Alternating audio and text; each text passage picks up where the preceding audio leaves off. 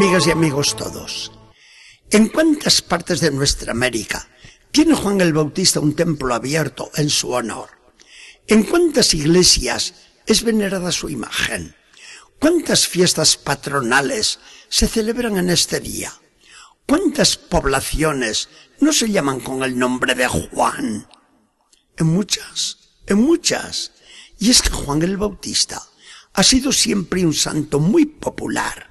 Su culto se remonta a muchos siglos atrás y nuestras tierras le han tenido siempre especial devoción.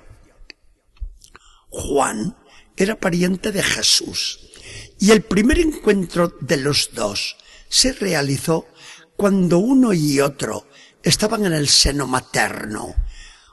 Como nos describe el Evangelio de Lucas en una de las escenas más idílicas de la Biblia. María, gritó Isabel a su prima, ¿qué es esto? Que apenas tu saludo ha llegado a mis oídos. La criatura ha dado saltos en mis entrañas. Al nacer Juan, se suelta la lengua de su padre Zacarías, mudo desde hacía nueve meses, y estallan alabanzas a Dios al mismo tiempo que profetiza sobre su hijo. Y tú, niño, serás llamado profeta del Altísimo, porque irás delante del Señor a preparar sus caminos. Después dirá Jesús, cuando Juan está ya prisionero y antes de que Herodes lo mande degollar. ¿Saben quién es Juan? Entre todos los profetas, nacido de mujer, no ha habido ni uno mayor que él. Y Jesús lo decía porque Juan tuvo la misión de anunciar al Cristo presente ya entre nosotros y de declararlo como el Cordero de Dios que quita el pecado del mundo. Juan, a su vez, corta por los sanos los celos de sus discípulos y con una humildad admirable se retira en la sombra mientras confiesa es necesario que Él, Jesús, que Él crezca y que yo disminuya. Venía a pedir con verdadera exigencia que nadie piense más en mí y que todos se vayan detrás de Jesús, porque yo he acabado ya mi misión. La última palabra de Juan fue una palabra muda. No habló su boca, sino su sangre, derramada en la oscuridad de la cárcel, como último y definitivo testimonio en favor del Cristo al que él había señalado con el dedo en las márgenes del Jordán. Mirando todos estos rasgos de la vida de Juan, vemos como su persona, su misión y su testimonio son perennes en la iglesia y en el mundo. ¿Podríamos nosotros ahora ir desmenuzando uno por uno todos estos detalles? Pero los ciframos solamente en el primero y en el último que hemos señalado. Juan, santificado por Jesucristo, ya en el seno materno. Juan, que nos dice y nos encarga, vayan todos detrás de Jesús. ¿Por qué Juan, ahora en los esplendores de la gloria, nos sigue apremiando a seguir a Jesucristo? Porque él supo por experiencia lo que es el ponerse en contacto con Jesucristo, el Santo de Dios. Es meterse de lleno en los bienes del reino, que él, Juan, previó, pero no pudo participarlos en su plenitud.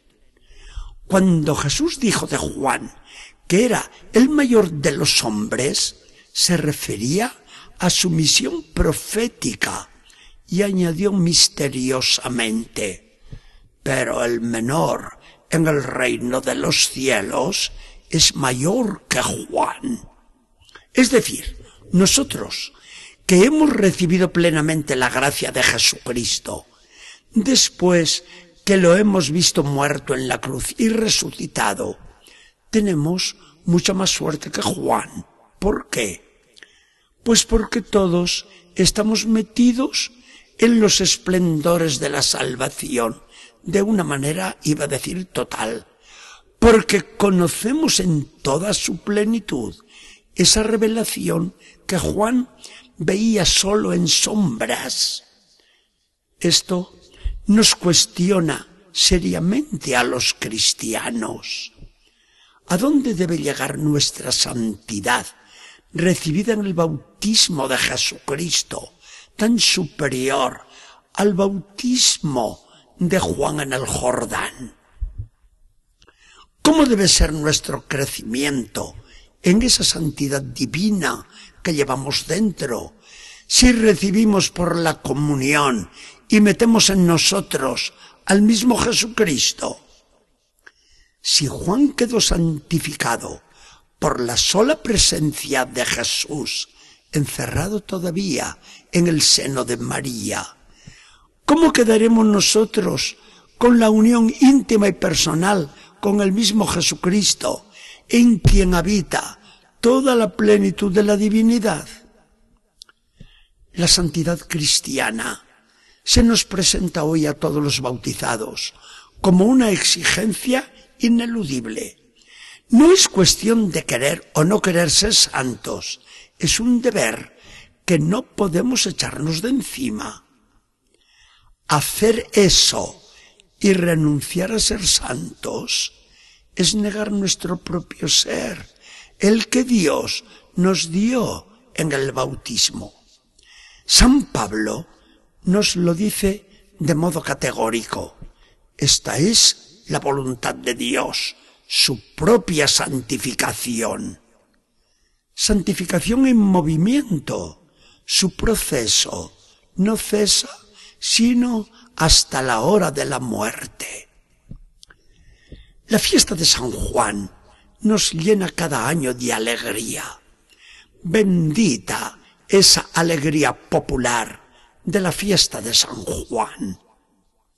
Pero Juan, el austero profeta del Jordán, que fue tan exigente con los judíos que acudían a él en las orillas del río, a lo mejor sería hoy mucho más exigente con nosotros, los cristianos, y nos preguntaría muy serio, yo bautizaba en agua, y ustedes han sido bautizados por Cristo con fuego. ¿Está realmente el Espíritu Santo ardiendo vivo en sus corazones? Que el Señor nos bendiga y acompañe.